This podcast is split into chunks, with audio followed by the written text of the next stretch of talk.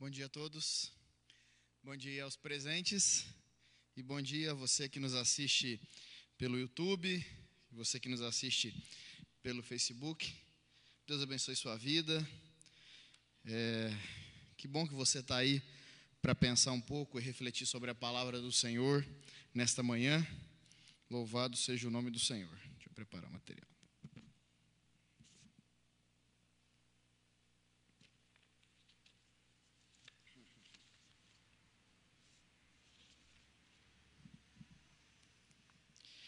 É, muito bem. Nós vamos pensar um pouco hoje sobre o cuidado e o cuidado de que nós devemos ter com as outras pessoas. Não o cuidado de Deus com a nossa vida, mas o cuidado que Deus quer que nós tenhamos com a vida do outro. Porque o cuidado de Deus se manifesta na vida do outro através do nosso cuidado. Deus, aquela pessoa está com fome, envia alguém. Não, não envia ninguém, não, vai eu mesmo. Então, assim, a, se alguém precisa de ajuda e se alguém precisa de cuidado, eu é que posso fazer. Às vezes a gente ora e espera, mas muitas vezes nós precisamos fazer alguma coisa para ajudar alguém, ou para cuidar de alguém, ou para auxiliar alguém. Deus nos enviou para isso. Deus não vai descer do céu para trazer uma cesta básica, ou dar uma ajuda, ou um suporte. Muitas vezes, e a maioria das vezes, Deus quer que nós façamos isso, porque nós é que somos as cartas vivas. Obrigado, Tiago. E por falar em Tiago, abre a sua Bíblia no livro de Tiago. Tiago, capítulo 2. Nós vamos ler só o primeiro versículo. Abra ou acesse a sua Bíblia. Tiago, capítulo 2.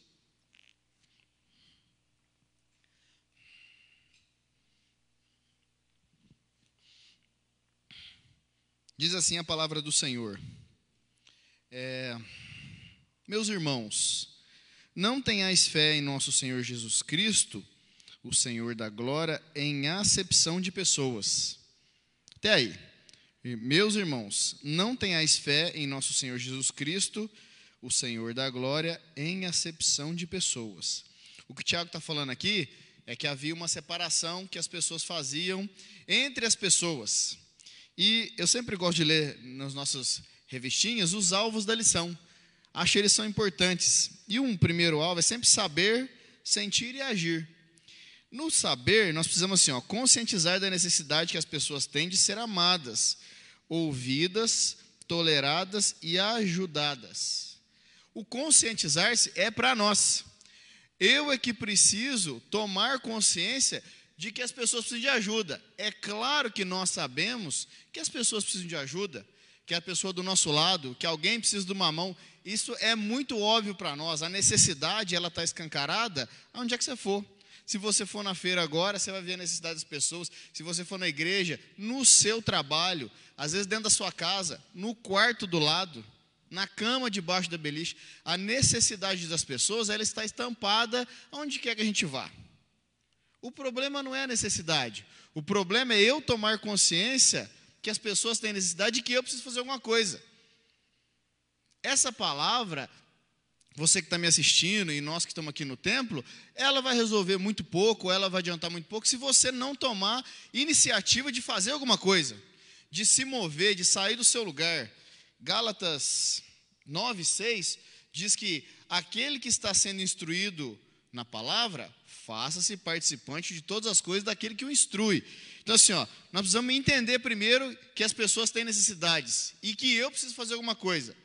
Nós precisamos sentir, sentir a necessidade de autoavaliação em relação às palavras de Tiago e não ser apenas ouvintes, mas praticantes.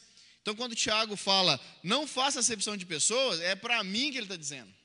E é eu que preciso avaliar, ou me avaliar, ou autoavaliar, ou refletir sobre essa questão. Eu enquanto cristão, eu, enquanto servo do Senhor, eu tenho colaborado com as pessoas? Eu tenho ajudado as pessoas? Em qual sentido? Nós vamos ver vários sentidos aqui ao longo do estudo. Mas eu preciso, à luz da palavra do Senhor, olhar e falar assim: eu, enquanto servo do Senhor, tenho feito a minha parte? Tenho entendido isso? Ou isso é daquele, um daqueles textos que eu ponho de lado ali na gaveta ou no bolso e falo assim: depois eu penso sobre isso e sigo a vida e não penso nada? Então são coisas para a gente poder pensar.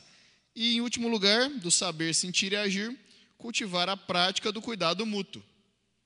O cuidado é uma coisa que a gente exerce dia a dia, dia a dia, até virar hábito. É, na nossa palavra de introdução aqui, está dizendo assim que é bom a gente pertencer à família de Deus, que é uma grande família. Assim como a família de Deus é grande, nós todos nós temos famílias naturais. E que nas famílias naturais existem integrantes bem diferentes. Existem hábitos, tendências, predileções, ideias e pontos de vistas muito diferentes. Porém, não é por causa disso que podemos fazer distinção das pessoas. Nós gostamos de receber demonstrações de amor, encorajamento quando estamos fracos e com medo, perdão quando erramos, apoio quando estamos desamparados e necessitados.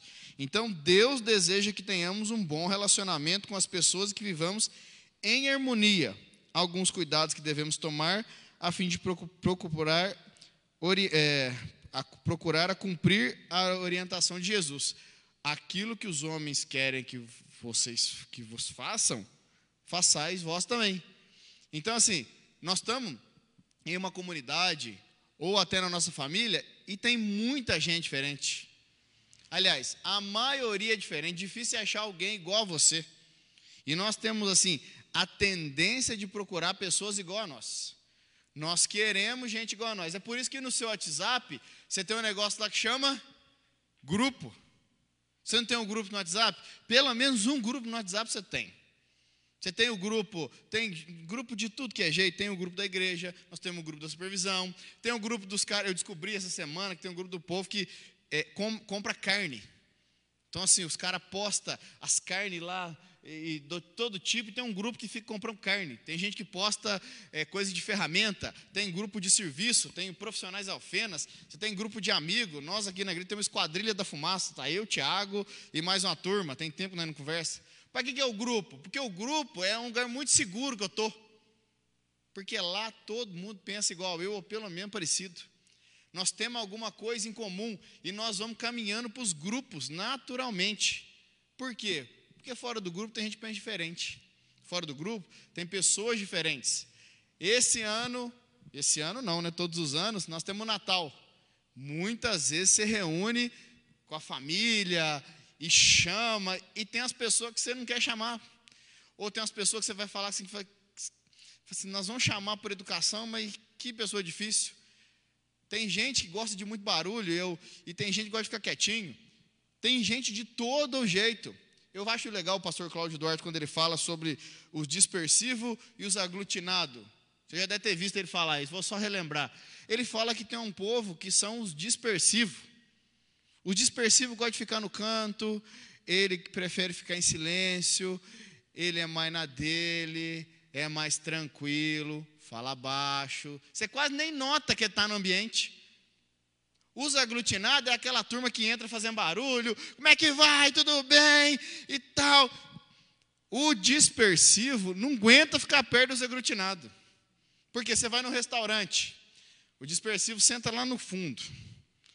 Se eu chegar aqui, a câmera pega aqui, só para saber. Não? Até onde eu posso ir? Até aqui? Até aqui pode. Então, é porque aí eu vou andando, né? O, disper, o, o dispersivo, ele senta lá no fundo do restaurante, aí não chama o garçom, ele levanta a mão assim. O garçom passa, está quietinho. Os aglutinados já chegam metendo a mão na mesa, aí pega a cadeira para arrastar. Vamos sentar todo mundo aqui. Arrasta a cadeira, ou traz a Coca-Cola de dois litros. É uma bagunça. O dispersivo vai falar assim: Meu Deus do céu. Entrou os bárbaros aqui. E os aglutinados da para dispersar e falam assim: gente, como é que é triste a vida que é rapaz? Todos eles são felizes, mas são diferentes. Nós temos muitas diferenças. E eu tenho cinco coisas para a gente pensar sobre isso que são interessantes. Nós precisamos ter cuidado na tolerância, na aceitação, na solidariedade, na oração e no amor. E a primeira coisa que nós precisamos ter cuidado é na tolerância nós somos, por natureza, intolerantes. Na juventude, É, mais ainda, que nós estamos lá na descoberta, a testosterona está em alta, os hormônios, nós estamos acelerados. Porém, se olharmos para Romanos 14, somos advertidos que precisamos acolher os mais fracos, porque também temos os nossos momentos de fraqueza. Romanos 14, a partir do versículo 8, ele fala assim: ó, se vivemos, para o Senhor vivemos, se morremos, para o Senhor morremos. Quer vivamos, quer morramos, somos do Senhor. Foi precisamente para esse fim que Cristo morreu e ressurgiu. Tu, por que julga o teu irmão? E tu, por que condena o outro? Porque todos nós, ou todo joelho, se dobrará diante de Cristo. Aqui está falando sobre tolerância. Nós precisamos aprender a tolerar porque tem muita gente diferente de nós. Tem gente que pensa diferente. Tem gente que é diferente.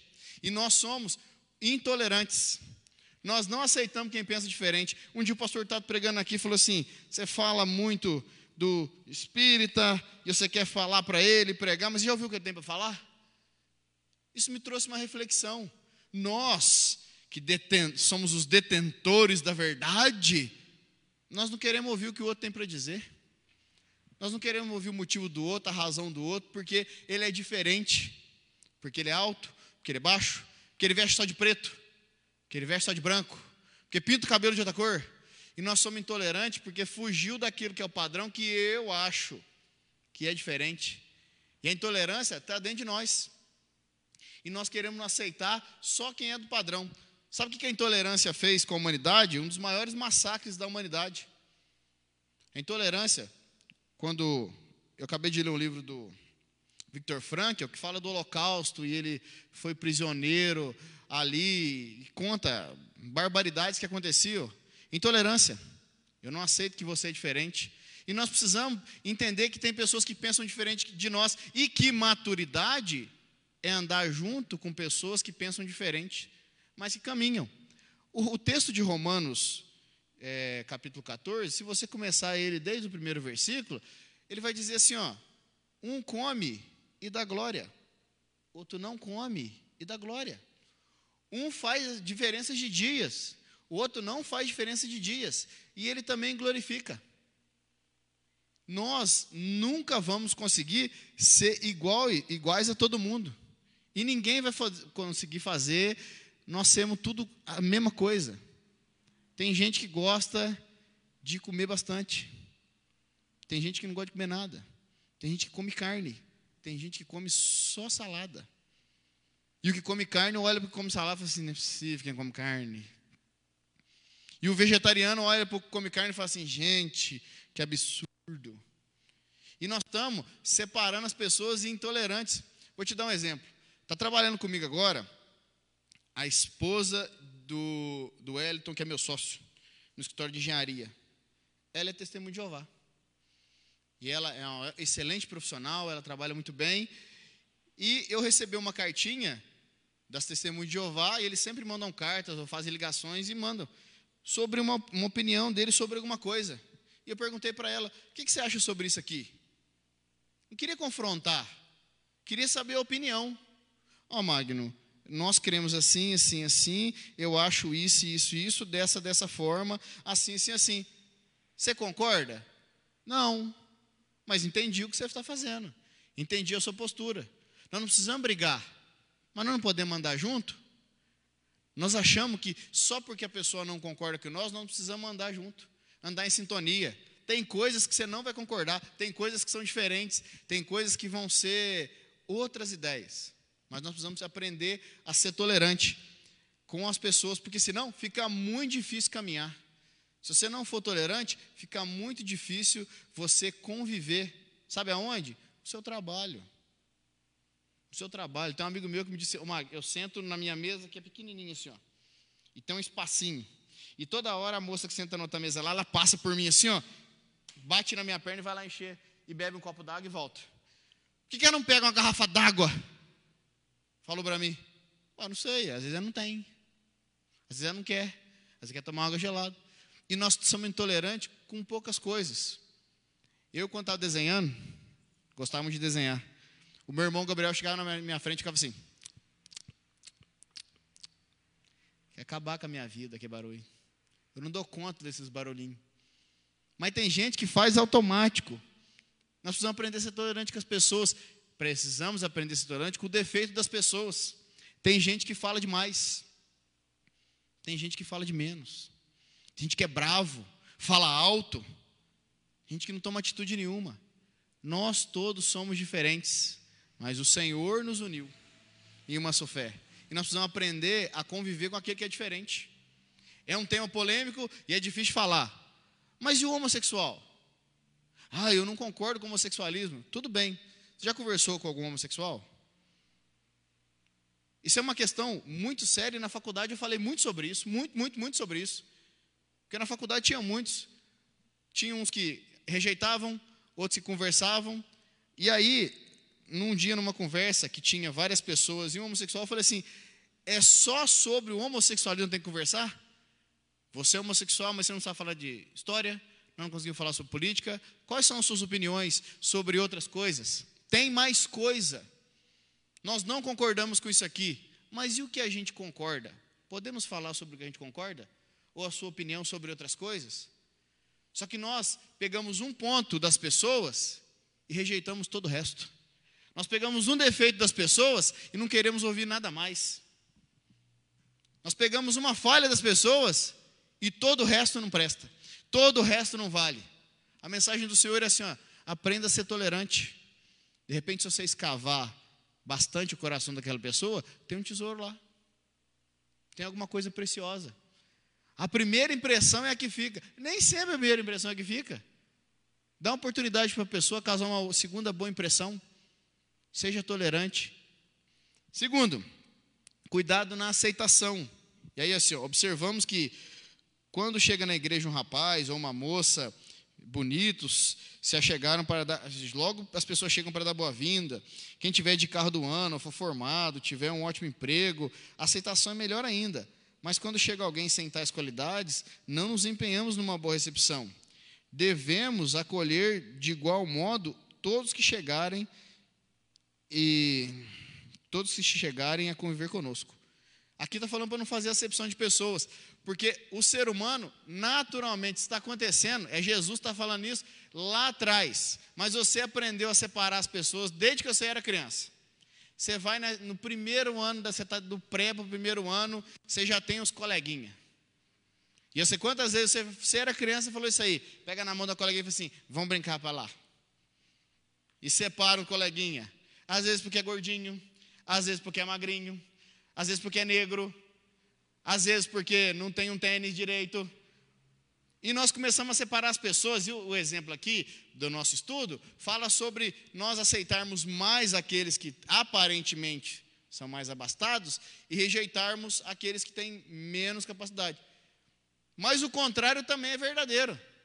Às vezes nós rejeitamos aqueles que têm, que têm uma posição maior, que têm um patrimônio maior, que têm uma condição melhor, e nós ficamos fazendo um grupinho e separamos as pessoas e separamos quem a gente quer e quem a gente não quer.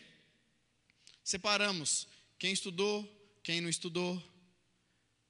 Separamos quem tem um carro, quem anda a pé. Começamos a fazer divisão de quem é que a gente quer perto da gente. O, tem um poeta brasileiro que chama Braulio Bessa. E num poema dele sobre amor, ele fala assim: ó, nós precisamos aprender a amar, inclusive o diferente. Por que, que graça teria amar uma, cópia da gente? Então, assim, nós precisamos aprender a não fazer acepção das pessoas e amar todas elas igualmente. Não separar por cor, por raça, por religião, mas tratar todas com amor. É, eu fico vendo isso. Você separa as pessoas, naturalmente no seu ambiente de trabalho, na igreja. Ó, oh, aquela lá é da turma do louvor. Aquele pessoal lá é da turma que prega. Lá no seu trabalho, às vezes você já é o cara que já sabe tudo e tem o que está aprendendo, e você não quer ficar com ele o que está aprendendo. As mulheres, mulheres, vocês estão me ouvindo, cuidado com isso. Está duas mulheres conversando. Duas mulheres conversando. Aí chega a terceira, que vem vindo. Aí, quando ela vem vindo, as duas que estão lá conversando, falam assim: Nossa, como é que você está linda, que cabelo maravilhoso, que roupa. Olha, menina, emagreceu, que unha maravilhosa, que você está lindona, perfeita, olha que, que cabelo. Beijo, tchau, querida. Virou a esquina, nossa, que horrorosa. Viu que cabelo ceboso, nem a unha faz direito, que roupa ridícula. Nós estamos nós ficamos naturalmente separando as pessoas que a gente quer e que a gente não quer. Naturalmente, a gente nem está vendo o que está fazendo. E nós estamos escolhendo as pessoas e separando. Para essa aqui eu posso falar, para aquela eu não posso falar. Eu tenho meu patrão, eu não vou falar de Jesus para ele, porque, né? Afinal de contas, ele vai aceitar Jesus. E nós ficamos escolhendo, muitas vezes, para quem nós vamos levar a palavra, nós ficamos escolhendo para quem nós vamos levar ajuda e ficamos excluindo as pessoas da nossa vida. Você já se sentiu desprezado? Você já foi desprezado alguma vez na sua vida? Já pensou nisso? Porque assim, eu estou falando para você, não faça acepção de pessoas, não despreze as pessoas, todo mundo é igual. Mas já teve do outro lado, do lado de lá, em que você foi desprezado, em que você não foi aceito, que você é, não abriram as portas para você porque olharam para você e criaram uma ideia sem te conhecer? Você já teve do lado de lá? Eu já tive algumas vezes. Eu morava no Pinheirinho. E todo mundo do Pinheirinho joga bola. Todo mundo, é incrível. Os meninos nascem e já jogam bola. E eu sempre fui ruim de futebol. Mas eu queria entrar na turma. Mas eu não conseguia entrar na turma porque era ruim de bola. Canhoto e ruim. Deixa eu jogar. Aí todo mundo ia escolher, né? Quem já participou do, do jogo, todo mundo tirava, assim, aí escolhia um, escolhia outro. Quem que sobrava? Era eu que sobrava. Por quê? Porque eu era ruim. Na faculdade, o grupo dos inteligentes não queria colocar eu, porque eu era o grupo dos esforçados, eu não era inteligente. Ah, isso é bobeira. Não, não é, é desprezo. Você se sente desprezado, você se sente deixado de lado. Você não foi convidado. Na, nesse Natal, em algum lugar, vão fazer uma reunião em que você, você não iria, mas você não foi convidado, dói no seu coração. Você já se sentiu desprezado? Em algum momento por alguém, por uma pessoa, rejeitado? Se coloque no lugar. Vou falar para você quem se sentiu assim. Jesus se sentiu assim. Isaías diz que ele era desprezado, o mais rejeitado dentre os homens. Homem de dores, sabe o que é padecer? Diz que ele fez poucos milagres em Nazaré. Por quê? Não é esse o Nazareno, filho do carpinteiro? Jesus se sentiu rejeitado, se sentiu desprezado. Ele foi dessa maneira. Quando em Lucas capítulo 5, ele chega para Pedro e fala assim: ó, põe o barco para lá que eu vou sentar. Pedro não desprezou o Senhor Jesus. Mas ele não era o Senhor Jesus para Pedro naquela hora. Ele ainda era o filho do carpinteiro. Mas Pedro não desprezou o Senhor Jesus, ele entrou no barco. Daquela situação, Pedro no final está agachado, dizendo: Arreda de mim, porque sou pecador. Aparta de mim, porque ele reconheceu que ele era o mestre excelente porque não rejeitou. Nós não devemos fazer separação das pessoas. Escute todas as pessoas, fale com as pessoas. Não cria um estereótipo porque tem, ou porque não tem, ou porque você acha que tem, ou porque você acha que não tem, porque também você pode ser desprezado. E o Senhor falou para abraçarmos a todos, dar ouvidos e dar atenção. Se você começa a desprezar e rejeitar, você perdeu uma grande oportunidade de provavelmente falar do amor de Jesus. Ou de mostrar que você é diferente. De mostrar que você tem Jesus no coração e para você todo mundo é igual. Uma vez eu estava na, na, na, rodoviária e eu estava evangelizando um senhor. Eu não fui na rodoviária para evangelizar, eu fui lá para cortar o cabelo. Do lado do, do nosso irmão Carlos tem o pastor Antônio lá e eu fui lá cortar o cabelo. Mas um senhor sentou e começou a conversar comigo. E eu comecei a conversar com ele e falar da palavra. E abriu a oportunidade, eu falei do evangelho. E ele chorou e falou assim: Que beleza. Um jovem. Na época eu era jovem. Mais jovem do que hoje. Que beleza, um jovem conversando comigo. Eu quero muito parar de fumar. Eu não acredito nesse Deus que você está falando, mas você está falando tanto legal comigo aqui. Gostei disso daqui. E ele chorou, me abraçou. Nunca mais vi na vida. Nunca mais, não sei se a palavra vingou no coração dele, mas naquele momento, Eu lá para cortar o cabelo, que eu vou conversar com ele, mais velho, vai, falar que antigamente é que era bom. Mas não tinha essa separação no meu coração. E Deus abriu oportunidade para eu falar do amor dele para alguém.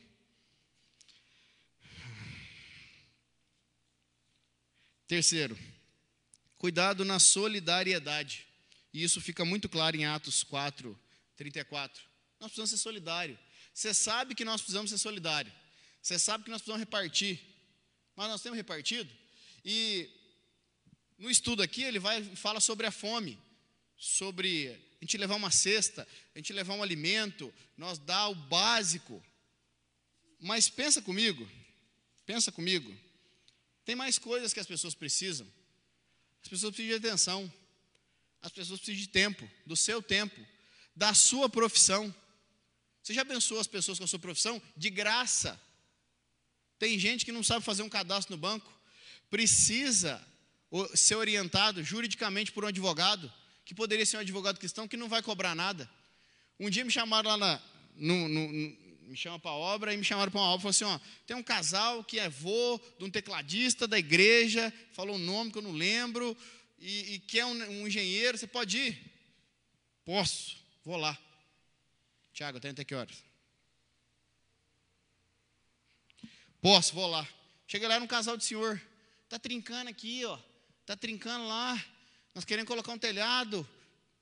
Aí eu olhei, fiquei umas duas horas lá, simpatizei com o casal, subi no telhado, vi o que tinha que fazer, orientei, faz aqui, faz lá. No final, o Senhor falou comigo: não é para cobrar. Não cobra.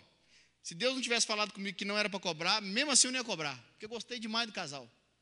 Aí ele falou assim: quanto que é? Sua hora? Eu falei: não vou cobrar, não, fica na paz, fica na benção. Não, imagina, pelo amor de Deus, você veio aqui. Não, não vou cobrar, não. E saí de lá feliz, por quê? Eu precisava abençoar alguém com o meu trabalho. Você já pensou em abençoar alguém com o seu trabalho? Já pensou em carpir um terreno? Fazer a faxina para alguém que está doente? Nós pensamos que abençoar as pessoas é só abrir a Bíblia, fazer uma oração, e isso também é abençoar as pessoas. Mas já pensou em abençoar as pessoas com o que você tem? Com o que Deus te deu? Com o seu trabalho? Eu participava de uma igreja, tinha uma equipe de louvor que fazia serenata. No dia do aniversário, o melhor dia da minha vida. Está dormindo, era 19 de novembro, de um domingo, de repente eu escuto um violão e uma voz suave. Fizeram uma serenata para mim para dar feliz aniversário. Ah, o que, que é isso? Chorei lágrimas grossas. Abençoe as pessoas e seja solidário com o que Deus te deu. Tem gente que tem dificuldade no caixa do banco. Tem gente que tem dificuldade de fazer um cadastro online.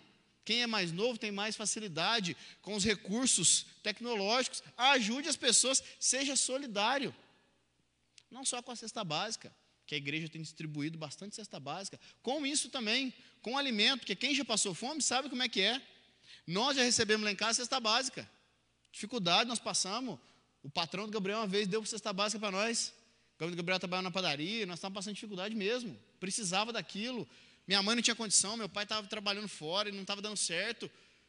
E nós recebemos. Quem, quem precisa, não estou falando quem aproveita disso, mas quem precisa de verdade, seja generoso e leve isso daí para as pessoas. Atos capítulo 4, o pessoal repartia, vendeu as propriedades, levou para a igreja e repartia para todo mundo, ficou de exemplo, mas não é só isso, tem mais coisa. Você pode ajudar as pessoas com o seu tempo, com o seu trabalho, com o seu favor. Deus te deu um carro, quer que eu te leve no hospital? Quer que eu te leve para algum lugar? Abençoa as pessoas com o que você tem na mão. O que, que você tem aí? O que eu tenho na mão. O menino que tinha lá os peixinhos, pão da multiplicação, ele lhe deu o que tinha na mão. Deus não precisa de coisas extraordinárias para fazer um milagre na vida das pessoas. Ele precisa do que você tem na mão. Mag, eu não tenho nada na mão, mas tem na cabeça. Você tem uma ideia, você tem uma opinião, você tem um plano, você pode ajudar as pessoas com um conselho. Solidariedade. O que nós estamos fazendo, e essa pandemia causou nisso aqui, é um egoísmo enorme. Não, agora eu vou ficar só em casa, ou eu vou do trabalho para casa, eu não falo com ninguém, eu vou me excluindo, eu vou me fechando. E eu vou fechando o olho para a necessidade do outro, que afinal de contas eu não estou vendo. E se eu não estou vendo, o ser humano tem a falsa ideia de que não está acontecendo. Eu não estou vendo mesmo. Essa pandemia colaborou para isso. Eu não estou vendo a necessidade. Eu não estou vendo a pessoa passar fome do meu lado. Eu nem sei como é que está o meu vizinho. De vez em quando, não precisa ir longe. Vai lá no teu vizinho. Legal aí? Tudo bem? Ele vai até estranhar, vai dizer, tudo bem. Precisou de alguma coisa, ó. Só chamar lá, viu? No dia que você viajar, avisa, a gente vigia a casa. Tamo junto aí, viu? Precisou de alguma coisa? Às vezes a pessoa nunca vai te chamar, mas ela vai falar assim, oi, rapaz, lá é diferente, viu? Ofereceu ajuda. É os crentes, né? Isso é coisa dos crentes. Os crentes que fazem essas coisas. É os crentes mesmo que fazem essas coisas. Porque amar as pessoas e cuidar não é só vir aqui e falar, isso aqui é a coisa mais fácil do mundo. Amar as pessoas e cuidar é gastar o meu tempo, os meus recursos com o próximo. Quarto, cuidado na oração. Em Tiago 5,16, encontramos uma ordem para orar uns pelos outros. Quando oramos por um irmão, nosso relacionamento com ele cresce em qualidade. O melhor que podemos fazer pelos irmãos é orar por ele. Em João 17, Jesus orou pela igreja e orou por nós. Pergunto para você: você tem orado pelos outros? Mais que isso, você tem orado com os outros? Não, eu estou orando na minha casa intercedendo. Não, mas você orou com o irmão, olhando nele assim no olho. Nós precisamos aprender a orar pelas pessoas, interceder, colocar necessidade, falar para a pessoa: ó, você está com esse problema? Eu estou orando por isso, viu? Estou pedindo a Deus, estou orando por isso. Crie uma densidade, uma importância na pessoa. Crie uma densidade. Eu estou orando por esse assunto. Eu estou orando por isso. Nós precisamos orar pelas pessoas. Estender a mão, falar assim: posso fazer uma oração para você? Essa semana que passou, senti muito forte no meu coração de fazer um devocional com meus meninos que trabalham comigo lá. 30 camaradas trabalhando comigo. Todo mundo quer aumento. Não tem condição de dar aumento para todo mundo. Resolvi fazer um devocional que o Senhor colocou no meu coração, achei que aquilo era de verdade. Juntei todo mundo, nós fazemos sempre devocional. Li o salmo primeiro, falei assim: vamos orar que nós temos dois problemas aqui. Primeiro, todo mundo precisa de aumento. E eu não posso dar, então eu sei quem pode fazer o seu dinheiro multiplicar. Eu conheço uma pessoa que pode fazer o seu dinheiro render na sua carteira. Jesus, eu vou orar para Deus multiplicar os seus recursos. Segundo, nós temos um irmão aqui que está com uma pedra no rim, está inchando os dois rins dele, está para perder o rim. Vamos orar a Deus pelo milagre. Juntou todo mundo, pegou na mão. E eu falei, Deus, em nome de Jesus, nós oramos para que o Senhor aumente os recursos de todo mundo aqui, porque aqui tem pai de família, precisa sustentar a sua casa, e nós oramos, tivemos um momento lá de meia hora de oração. Nós precisamos aprender a orar. No final, uns falam assim, ó, outros não falam nada. Não tem problema, a gente precisa cuidar das pessoas em oração. Nós vamos orar para o Tiago, que vai assumir o ministério. Importantíssimo. Uma coisa é você ficar aqui auxiliando, outra coisa é você dar a cara a tapa e ficar na frente. É ou não é diferente? É muito diferente. Já orou, você que está aí me escutando, que está na sua casa, já orou pelo irmão Tiago que vai assumir o ministério? Olha que importante.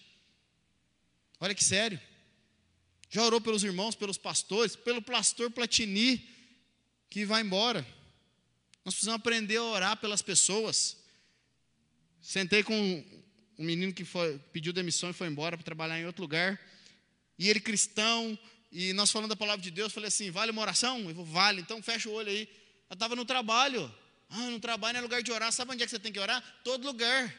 Onde você for, você tem que orar. E se você não puder orar alto, ora em pensamento. Deus abençoe esse povo, em nome de Jesus. Eu abençoe esse lugar, passa a mão nas mesas. Quem sentar aqui, abençoe as pessoas com a sua oração, com a sua intercessão. Salva a vida. Atos capítulo 12. Pedro foi salvo, não foi morto, porque a igreja estava orando. Começa assim, Atos capítulo 12. E fazendo passar Tiago, irmão de João, a fio de espada, Tiago morreu. E Pedro dormia entre dois soldados, que ele estava preso. Mas havia oração incessante a Deus por parte da igreja. A igreja estava orando, Senhor, livre irmão Pedro, Senhor, livre irmão Pedro, ele está lá, ele vai morrer. Oração salva vida. Porque diz enquanto a igreja orava, intercedia e clamava. O que diz o texto assim: ó, eis, porém, que sobreveio um anjo do Senhor, Atos capítulo 12, e uma luz iluminou a prisão. E o anjo tocando do lado de Pedro falou assim: Levanta-te depressa. Pedro levantou e as cadeias caíram-lhe das mãos. Ele disse: Põe a capa e segue-me. E o Pedro começou a seguir o anjo, não sabendo o que acontecia. Parecia antes uma visão, passando pela primeira e segunda sentinela, parou no portão de ferro, o qual se lhe abriu automaticamente. E enveredando por uma rua, logo adiante o anjo se apartou dele. Pedro, caindo em si, disse: Agora eu sei que o Senhor livrou um, mandou um anjo, me enviou um anjo para me livrar do, da morte pelos romanos e de toda a expectativa do povo judaico. Considerando a sua situação, foi na casa dos irmãos que estavam orando. A oração cura, a oração salva, a oração liberta. A nossa célula, nós estávamos ligando e orando, irmão, nós não pode encontrar, vocês já cansaram do Zoom, não quer mais o Zoom, porque eu disponibilizo a reunião, ninguém vem, está difícil, posso orar por você? Pode. Aí a Aline ligava e orava, eu ligava e orava, nós não estamos fazendo isso mais porque o pessoal não está não tá respondendo que sim, que pode orar. Mas eu liguei e orei, irmão, Deus abençoe, em nome de Jesus, a sua vida. Aonde você estiver, ore pelas pessoas. Além de você estreitar o relacionamento e mostrar que tem cuidado, Deus age na vida daquela pessoa. Deus age na vida daquele irmão. Nós temos uma irmã que chama Regiane. Ela ora o tempo todo. O tempo todo ela está orando. Ela acorda todo dia, três horas da manhã, e ora até as quatro. E ora, e ora, e clama a Deus, e, e clama pelo problema dos outros. O problema não é meu, não tem problema, o problema não é, o problema não é meu, eu vou orar a si mesmo. E ela ora, ela intercede, ela clama. Sabe o que nós estamos fazendo? E se fosse gravar as nossas orações, nós estamos pedindo para Deus o quê? Senhor, abençoe o meu trabalho, abençoe a minha família, abençoe o meu dinheiro, abençoe o meu ministério, abençoe os meus planos. Não tem muito meu nessa oração, não? Tem muito meu nessa oração. Será que não tem? Senhor, estende a tua mão para os meus amigos, para o meu trabalho, para aqueles que eu não estou conseguindo ver, para os que, pelos meus inimigos, para aqueles que eu não gosto, pelo povo que está sofrendo com Covid no hospital. Você ora pelo pessoal que está contaminado só quando o pastor manda? É muito pouco, é fraco. Tem que orar o tempo todo. Nós temos três hospitais aqui em Alfenas. Tem muita gente que precisa de oração. E tem gente que aceita, às vezes você fica com vergonha de falar a pessoa assim: posso orar por você? o Senhor já me permitiu orar com pedreiro dentro da obra. Que em algum momento ele identificou que podia falar comigo e abriu o coração e começou a lacrimejar. Eu falei assim, irmão, não posso te ajudar, porque a a sua situação é difícil. Mas eu posso orar por você? Uma, pode, pode, pode. Não é crente, não. Não era crente, não. Pode. E eu orei por ele, nós dois choramos.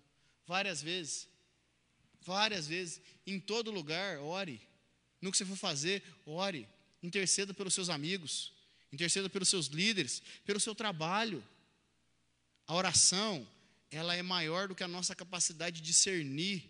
A gente perde por detalhes e Deus envolve outros detalhes que você não pediu, que te dão mais do que pediu. Por exemplo, vou falar, vou falar. Tem um, um, um irmão que sentou ali, ó, o irmão Lua. O irmão Luan vai ser recebido hoje é, na igreja como membro. Ele é meu amigo pessoal. Luanzão é amigo meu. E nós nos tornamos amigos em pouco tempo. A gente fala muito sobre a palavra de Deus. É um grande amigo. E nós falando e, e, e, juntos e conversando muitas vezes sobre igreja, sobre Bíblia. O Luan colocou as dúvidas dele, eu coloquei as minhas, a gente trocou experiência. E nós oramos 30 dias por várias coisas, inclusive pelo Luan. Eu e minha esposa, todo dia de noite, em outubro do ano passado. Outubro do ano passado, 30 dias, orando pelo Luan, orando por vários temas, eram uns 30. Nós fizemos uma listinha de oração. O Luan estava na turma, o Luan e sua família. Não pedi a Deus, falei assim, Senhor, tira o Luan da igreja que está e traz para cá. Falei assim, não, jamais faria uma coisa dessa. Mas eu orei e falei, Senhor, abençoe o irmão Luan, que está com essas dúvidas, que tá, as pessoas não respondem, quem sabe Senhor Deus, esclarece a mente dele, que nós possamos junto crescer. E nós oramos por ele 30 dias. Encontrei com o Luan ontem e falou assim: ó, vou ser recebido como membro na igreja. Então eu ia para cima e falei assim: não tem nada não? Fui eu não. Você ora por coisas e Deus envolve detalhes que você não orou. A benção aí, ó. Acabou de chegar ele mesmo. O Luanzão. Você vai orando para Deus e Deus vai movendo coisas que você não entende. Você pede para Deus cura, Deus traz libertação, Deus traz alegria, Deus traz contentamento, porque a oração refrigera o coração da pessoa. A oração, ela, o coração da pessoa é derramado e Deus faz o um milagre, o coração da pessoa é quebrantado e ela reflete e começa a pensar sobre a própria vida. E Deus entra com milagre. Nós precisamos confiar e crer mais no poder da oração. No poder da oração. E parar com essa oração de, do almoço. Deus abençoa, multiplica, abençoa, multiplica, nunca deixe faltar. Em nome de Jesus, amém. Nós precisamos pensar, começar a orar de verdade, seriamente, pelos nossos amigos, pelas pessoas que estão em volta. Você que é pai que está me assistindo, você que é pai que está me assistindo, vai lá na cama dos seus filhos e ora por eles, estende a mão, Deus abençoe essa criança aqui, meu filho. Não sei o que vai ser do futuro, mas em nome de Jesus, que ele ande no caminho do Senhor, que ele creia no Senhor. Abençoa, abençoa sua esposa. Você que é homem, varão, sacerdote da casa, abençoa sua casa, junta essa turma toda da sua casa aí e fala que vamos orar. Vem aqui que agora nós vamos orar. Ainda vamos falar para você assim: hum, viu lá o escola devocional, agora animou. Isso mesmo. Junta todo mundo, para tudo, desliga, desliga. Desliga o telefone, desliga a TV, desliga tudo. Vem, irmão, vem aqui que vamos, vamos orar agora. Pega na mão de todo mundo, faz um círculo e ora, meu irmão. Ora na sua casa, põe a sua família diante de Deus, põe o seu trabalho, põe os seus recursos, ora nas suas ferramentas de trabalho, Senhor Deus abençoa o trabalho das minhas mãos. Ore, fale com Deus, interceda diante de Deus, ore pelas pessoas, clame, faça uma lista de oração. Quem já assistiu aquele filme Quarto de Guerra? Ninguém assistiu o filme Quarto de Guerra? Ótimo. Quer eu dou a referência e não assistiu? Aí você vai assistir. Está no Netflix, chama Quarto de Guerra de uma senhora, que tem um cantinho em que ela tem colado uns papéis assim, ó. Tudo resposta de oração. E naquele quartinho ela ajoelha, é um lugar só para isso. Ela ajoelha, ela ora, ela põe a mão, ela intercede. É um filme lindo que eu recomendo. Quarto de guerra. Sabe o que você precisa fazer? Ter um lugar de guerra. Você já notou uma oração respondida sua? cola na geladeira. Orar pela minha mãe, meu vizinho que brigou comigo, essa horrorosa que não para de falar de mim na internet. Faz uma lista de oração e vai orar. E vai colocar diante de Deus. A oração faz um monte de coisa, inclusive aproximar você do Senhor. Talvez você esteja orando muito pouco, porque você, esteja muito, você está muito pouco perto de Deus. Ora mais. Interceda pelos seus amigos. Interceda pela sua turma. Jesus, fala, Jesus orava constantemente. Nós precisamos de oração. Quinto e último, para nós encerrarmos, junto com o tempo. Cuidado no amor. Em 1 Coríntios 8:1 lemos que o Senhor uh, o saber ensoberbece, mas o amor constrói. Quando praticamos o amor, estamos construindo relacionamentos fortes e duradouros. Muitos homens tentaram construir impérios pela força, você pode pensar em quem você quiser. Carlos Magno, o Magno é opcional. Alexandre o Grande, é, Gengis Khan, Hitler, tem bastante. Pela força. Cadê esse povo? Sumiu, virou história. Cadê os seguidores desse povo? Também sumiu, virou história. Jesus estabeleceu um reino no amor. Jesus nunca viajou mais do que 150 quilômetros da região que ele nasceu. Nunca escreveu um livro. Mas ele estabeleceu o ministério dele em amor. E mais, mais de dois mil anos depois, nós estamos aqui para dizer que o Senhor é bom, que nós entregamos a vida para Ele, que nós somos batizados, que nós entramos na igreja, que nós assumimos ministério, que nós acordamos no domingo cedo para dizer que o Senhor é bom, porque o reino do Senhor se estabeleceu em amor. Sabe quando é que o reino de Deus chega em algum lugar? Quando você chega, quando você vai e quando você leva o amor, quando você leva a compreensão, quando você leva o carinho, quando você leva tolerância, quando você leva aceitação, quando você leva cuidado. É aí que chegou o reino de Deus. Não é o Senhor que vai descer e às vezes nós estamos esperando o milagre do anjo que vai vir. Deus pode mandar um anjo? Pode. Mas Deus é prático. Tem um monte de gente aí, que diz que crê. Leva o amor você. Seja você o amor de Deus na vida da pessoa. Eu falo que impactou minha vida e nunca mais esqueci. Mas quando a Fran falou assim, ó, às vezes você vai ser o único Cristo que a pessoa vai conhecer. Gente, é verdade. Às vezes não vai ter outro. E você precisa cuidar das pessoas em amor, porque o amor não cobra, o amor não julga, o amor não joga fora, o amor não lança em rosto, o amor não procura os próprios interesses. Quando eu baseio meu relacionamento em amor, eu consigo construir um relacionamento forte, duradouro diante de Deus. Porque o amor não busca o próprio interesse. Então, eu estou te ajudando sem interesse. Eu não tenho interesse em tirar nada de você. Eu não tenho interesse em pegar nada seu. Eu simplesmente quero te ajudar. Eu simplesmente quero te amar. Quero te amar ajudando você a cumprir essa tarefa. Quero te amar levando uma cesta básica para você. Eu quero te amar fazendo uma oração por você. Eu quero te amar te dando uma orientação. Eu quero te amar te abençoando com o meu trabalho. Eu quero te amar orando por você e falando da palavra de Deus. Eu quero amar você sem interesse. Porque nós aqui de graça recebemos. E de graça nós devemos dar. Diz Efésios, capítulo 2, que nós estávamos mortos em nossos delitos e pecados. Sabe o que o morto pode fazer por si? Nada. Nada. Uma vez no velório, o fundo do caixão estava podre. E o morto estava gordinho. Pegaram o caixão para poder levar assim, ó. E no meio do caminho o fundo abriu. ficou o defunto lá assim, ó. E o povo tudo apavorado. Meu Deus! Vai machucar ele. Fez diferença para o morto? Para o morto não faz diferença nenhuma. Por que eu estou falando isso? Porque nós estávamos mortos em delitos e pecados, mas o Senhor nos resgatou de graça. De graça, Ele foi lá, nos buscou, chamou, escolhido, vem para cá, de graça. De graça recebemos, de graça nós entregamos. De graça o Senhor nos deu, de graça eu quero levar o amor às pessoas que estão perto de mim. Eu vou encerrar e eu gostaria de você, te dizer só mais uma coisa. Leve o amor para as pessoas da sua família, estão pertinho de você. Você está confinado, quase não sai. Leve o amor para as pessoas que estão perto de você, porque a tendência nossa é que as pessoas que estão perto de nós têm o pior de nós. Seu estresse, você está bravo, você não precisa conquistar ela, já está conquistada, aí você trata mal. Comece levando amor para as pessoas da sua família. Trate com respeito seus pais. Trate com respeito seus filhos. Trate com amor os seus irmãos de sangue. Trate com carinho a sua avó. Quanto tempo faz que você não liga para sua avó? Quem não tem mais vó, sabe a falta que tem.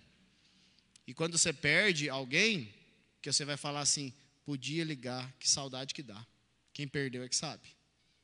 Comece tratando bem os seus parentes, quem está pertinho de você, quem te irrita. Depois, seus companheiros de trabalho. Muito, muita parte da sua vida você passa na, na igreja, muita parte você passa na, na, com a sua família, mas uma grande parte você passa no seu trabalho. A pessoa do seu trabalho fala assim: Nossa, você vai lá na igreja? Vai, vou sim. Parece não. Você vai lá, não parece não. Isso é uma, uma ofensa da vida. É alguém falar para você que você não parece cristão. Sabe por quê? A culpa não é da pessoa, não. A culpa é tua, que não mostrou que você é um cristão. Então, cuide da sua família, cuide do ambiente do seu trabalho, cuide dos seus amigos. Começa a cuidar dessas pessoas. E Deus vai trazer mais pessoas para você cuidar. Agora, se você não cuida de ninguém, nem de você mesmo, não vai chegar a gente para você cuidar, sabe por quê? Você não sabe. Você está precisando de cuidado. O grande centro dessa mensagem, para terminar com o, com o mesmo texto que nós começamos, é que nós precisamos aprender a cuidar das pessoas. E eu preciso deixar o meu egoísmo de lado. Eu preciso deixar as minhas ideias erradas de lado, o meu desconforto de lado, o meu smartphone de lado. A pessoa está falando, você está assim, ó, ah, é, hum, uhum, é, hum, não, é mesmo, né? Hum, hum, é, hum. Você não liga mais as pessoas. Você ficou egoísta. O convite do Senhor é abandonar o egoísmo. Porque foi isso que ele fez. Estava na glória e veio aqui para salvar todos nós. Que não merece. Que não merece. Se liberte do seu egoísmo e aprenda a cuidar das pessoas, dos de perto e dos de longe. Amém? Vamos fazer uma oração? Em nome de Jesus? Fica de pé. Vamos honrar uma tradição presbiteriana? Senhor, eu te agradeço por estarmos aqui mais uma vez. Louvado seja o teu nome. Jesus, ensina-nos a cuidar das pessoas como o Senhor tem cuidado de nós. Ensina-nos, Senhor Deus, a levar a tua palavra, o teu evangelho, o teu amor. Ensina-nos a ser solidários.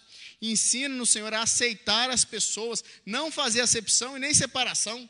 Que nós possamos olhar todos como iguais, porque o teu evangelho nivela todos por cima, que o Senhor amou, e nivela todos por baixo, porque somos pecadores. Ensina-nos a aceitar as pessoas.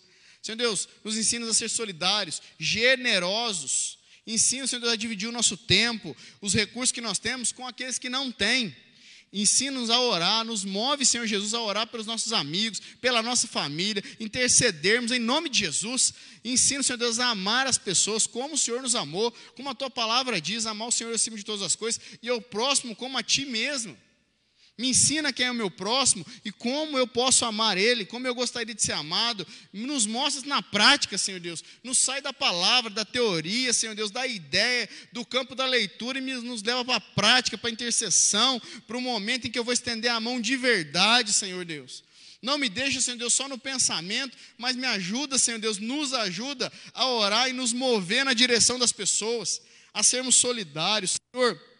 Que o amor do Senhor possa ser refletido na nossa vida e que as pessoas possam ver em nós o amor do Senhor, o quanto o nosso mestre excelente é amoroso, porque nós somos amorosos, o quanto o nosso mestre excelente é bondoso, porque há bondade em nós, o quanto o nosso mestre excelente é misericordioso, porque há misericórdia em nós, porque somos reflexos do teu amor, Jesus. Ajuda-nos a sermos cartas vivas, como diz a tua palavra, e não simplesmente alguém que assume uma bandeira e que se cala no momento da dificuldade. Senhor Deus, em nome de Jesus, eu oro, Senhor Deus, por todos nós, por os que estão aqui, pelos que estão ouvindo essa mensagem, pelos que vão ouvir essa mensagem. E clamo por cada um deles que a tua palavra possa produzir fruto no nosso coração. Assim eu clamo em nome de Jesus. Amém. Amém. Deus te abençoe, meu irmão, em nome de Jesus. Encerrar alguma coisa aqui?